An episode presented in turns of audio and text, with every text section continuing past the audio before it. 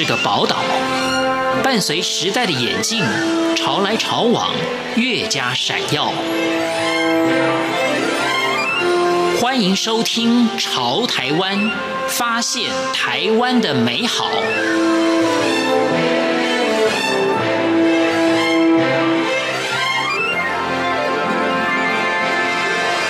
众朋友，大家好，欢迎大家收听今天的《潮台湾》，我是贤琴。杨思棒是自费演讲两百二十二场的节能倡议者，同时他也是一位医师、讲师、读书会的发起人、阅读引路人。他持续借由阅读精进自己，也深信终身阅读可以改变一个人。除了阅读之外，杨思棒对于台语文的精进学习也令人惊艳。今天《朝台湾》节目，杨思棒医师将分享他的台语学习之路。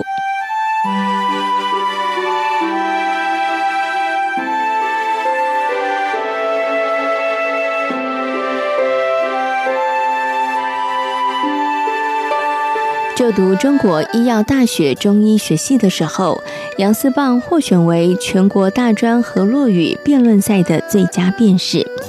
虽然是台中土生土长的孩子，但是杨思棒流利的河洛语竟然都是靠自修而来的。台大退休教授李鸿喜的演讲录音带，以及乡土作家杨青树的台诗三百首，都是他学习的教材。我说阿公阿妈老爸来问我，不可能我我摘掉给你教化这台语啦。他顶多说来吃饭，讲口给你写写啊，我可以困啊，带你出去佚佗，大概不超过。这样等级、这样层次的语言，那我可能就是说电视上哦，以前有那个说录影带，那看到那个李鸿禧教授哦，千军万马那种气势哦，在台上用台语演讲讲的那么好，然后有耳闻杨维哲教授在台大可以用台语教微积分，就给我一个全然不同的想象。那后来我自己读一些书，发现日本管台湾的时候，我们台中有那个立诗社，一个木在一个快乐的乐，在西夏西人啊，罗马西用。南宫哎，圣公，呃，唐诗汉读，然后用台语去读诗嘛，那就让我觉得说，你怎么跟我学校学到的国文课本东西差那么多？那我就很羡慕可以在台上用很流畅的台语演讲的人，是大概有这个有让我追随的一个想望的目标。那至于什么时候开始学，就是从李鸿禧的录音带，那可能是一个起点。那之后可能就是在买呃各种有附 CD 的有声书。或是实际去参与一些，呃，文学营，有一些老师他是台湾作家的背景，譬如说那个盐分地带文艺营，或者是吴三连基金会也有办夏季学校，那些都有一些很好的老师。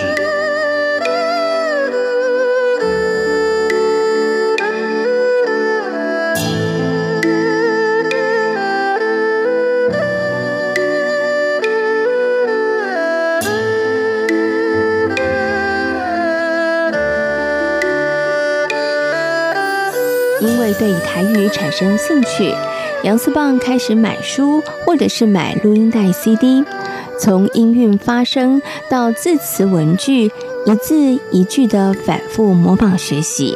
他甚至利用课余的时间，从南到北参加各种台湾语文研习活动，从说的坑坑巴巴到能够流畅表达，杨思棒花了许多的时间练习。其实，在阵痛期可能有三五年以上哦。嗯，因为一开始很不容易，就是说你你会觉得说，你自己要觉得这件事是对你很重要，你是要带着一点使命感，你才能克服一些比较困难的字或是一些谚语。对，谚语也是我一个非常喜欢的领域，台语的谚语。呃，有一次，大概这一年内哈，我就问我妈妈哈，跟丢唔跟丢，下一句她就愣住了。那我就跟她说哦，有你愣住了，可以证明母语如果靠母亲就是一条死路。我说母语如果靠母亲，每一代哈会遗漏百分之二十就好了，我们不要太夸饰。每一代少了百分之二十啊，大概没几代就变零了。所以这个东西必须要有更有系统的教育系统的支持。是我我也觉得说小朋友不用学习压力那么大，学那么多种语言。所以啊，譬如说，假设他是客家庄的小朋友，我觉得他就不一定要学河洛话啦，嘿，他就是把客语学好。华语会讲，啊，英语会讲，那就就好啊，嘿，就不一定要有那么大压力。少主的小朋友，你把少语学好，你把华语学好，英语学好，啊那都会塞啊。你不要有压力，说非得学好了我要 K 位。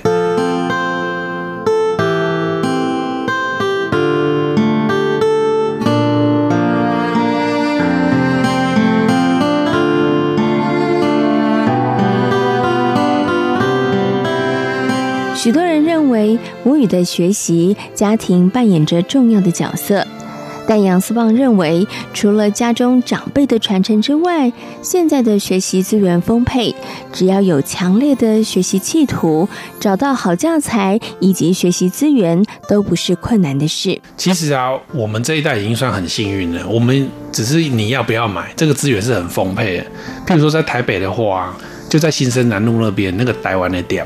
那个吴成山博士啊，他是放弃他在美国的教职哦，他本身是资讯科学博士，然后他就觉得台北没有一间书店哦，有那么完整的有关台湾种种文化、历史、植物等等的书籍，你都放弃很多东西，回来台湾开了一间书店。我讲的这些要学习台语的资源，他店里面都有。哎呀，只是很多人就是你如果是升学主义挂帅的话，你会觉得读这个浪费时间。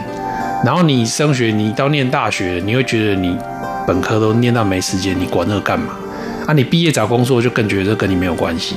还学台语干嘛？我会用华语讲话就好了。嗯，很多人是变成 时代的眼泪，时代的悲剧。就我对我来说是悲剧啊，对他们来说可能是不以为意。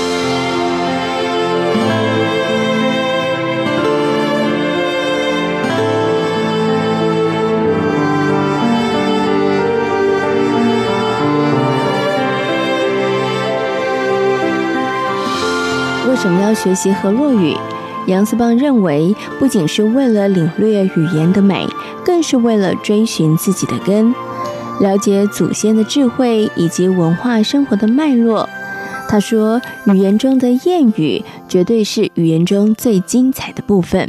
其实，我认为母语的最精髓哦，就是母语里面的谚语。母语里面谚语啊，有点像是，呃，如果我们学英语的话，会学很多 proverbs。When there is a will, there is a way，类似这样子，那种话，我们如果了解前因后果、典故啊，对我们是非常有启发性。那很像一则浓缩的小故事，浓缩到剩一句话。譬如说，我刚讲说“耕丢唔耕丢”吼，桃花心女要棒油，意思就是说，你该你做的工作你没有去做好，你去搞一些旁边不关你的事人，你去呃看热闹哦，类似这样子。那譬如说，亲家莫高宅，高宅等风来。亲戚之间不要金钱的来往，如果有金钱的来往，早晚会断绝往来。这是非常非常有智慧的话。我们没有深深体认这句话的力量的时候啊，你可能就会跟亲戚去合资做生意，哎呀，通常没有什么好下场啊。所以，我们是透过谚语啊，去找到我们人生的准则。而且这些谚语很多就是本身有押韵，所以很好记忆。甚至在一些公开演讲里穿插是非常有效果，大家会有共鸣。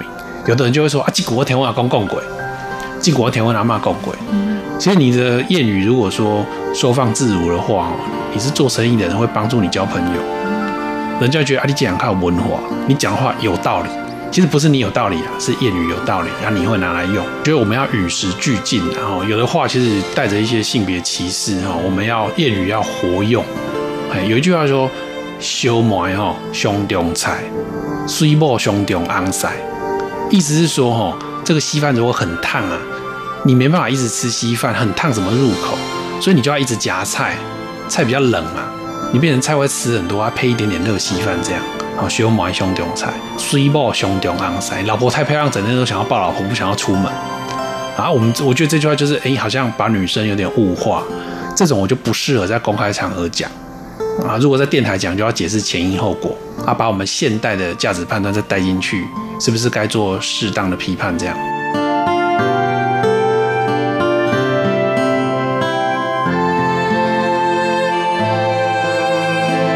一句话哈，三斤六当，就是说我们不要随便脱口去讲一句话。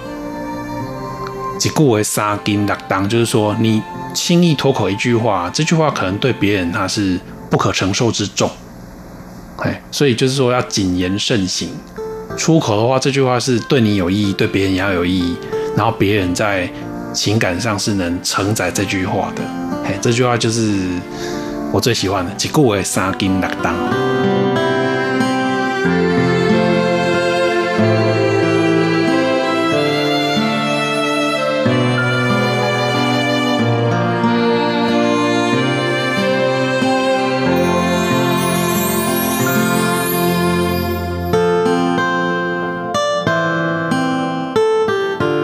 何说得一口流利的河洛语？杨思棒掌握日常生活中每一个能够开口练习的机会。语言如同其他的学习，熟能生巧是亘古不变的道理。对我来说，可能是哦，眼前这个人哦，譬如说 Uber 司机，譬如说我们大楼的管理大哥，哦，或是遇到的遇到大楼打招呼的朋友，那谁如果可以讲台语，我可能就用台语跟他讲。类似这样子，我不要说明明我该讲台语听，我用华语跟他对话，对我来说是一种浪费。其实我也很喜欢广东话，就是我看港剧，我会看字幕，看久了字幕，然后我大概听得懂，所以这是相通的啦。有些人以为以为说啊，你这个是台语霸权主义哈，完全不是。我还有去学客语，因为我帮一个女生她嫁给客家人啊，我帮她写那个字词啊，我就是买很多客家童谣来听啊。然后把一些意境写进去，最后我还念那个客家人都听过，叫叶公公修财龙，期盼马狗连同连同不会种韭菜韭菜花给亲家，听到亲家，大家就就是很兴奋，就一直鼓掌。对，所以我是语言是包容主义者的角色，我不是霸权主义者。所以，所以其实你会觉得说，其实是各个语言它都应该存在。对不对？呃，就是说各个语言里面，呃，它的智慧应该要被我们留下来。譬如说，那个广东话有广东话的谚语，叫如果用这个汉语直接写，叫一子错，满盘皆落索；一子丑，满盘该落手。那客家话也有客家话的谚语，他们如果直接用汉字叫哈，宁卖祖宗田，莫忘祖宗言。所以客家人是很灵活的哦，不是有土是有财，宁卖祖宗田。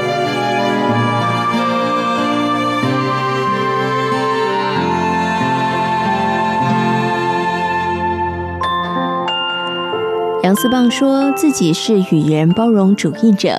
他说：“了解学习不同的语言，就能够见识到语言的包容性以及融合力，也能够了解蕴含于语言当中的代代相传的生活智慧。”我觉得应该是这样啊。我觉得我们就是讲一个标准或者说方法给别人听哦，对人家家庭来说也必须是可行性高的啦。我们不可能叫阿嬷跟妈妈去补习台语哦，让他程度提升。我觉得最基本、最基本就是说，你自己当妈妈或阿嬷的人哦，你跟孙子儿女讲话，台语如果是你熟悉的语言，你得用台语跟人讲。可不用你拿做阿嬷的人，你都个孙啊，你关心他的考试，你就讲？啊，你这个鬼扣扣的安怎？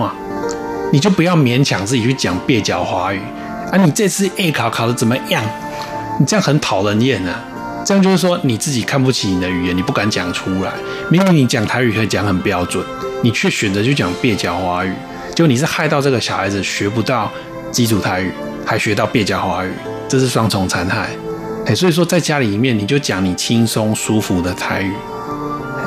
过来讲暗等，你就讲这样嘛。你你晚餐发音没那么标准，你就不要硬发音。现在网络那么发达，我们线上可以去自己去找资源、找教材来自我学习嘛。我们也不能全部就是说都期待学校能做多好，最理想是他们要做得好，这是绝对是没有错了。但是我觉得我们也不要就是说高估学校能做到什么样，因为这个就牵涉很多人的问题，不同的人、不同的教法、不同的热情都会影响。这就是为什么会有那个可汗学院嘛。天朝台湾节目来分享的是说的一口流利河洛语的杨思棒医师，感谢大家今天的收听，我们下回空中再会。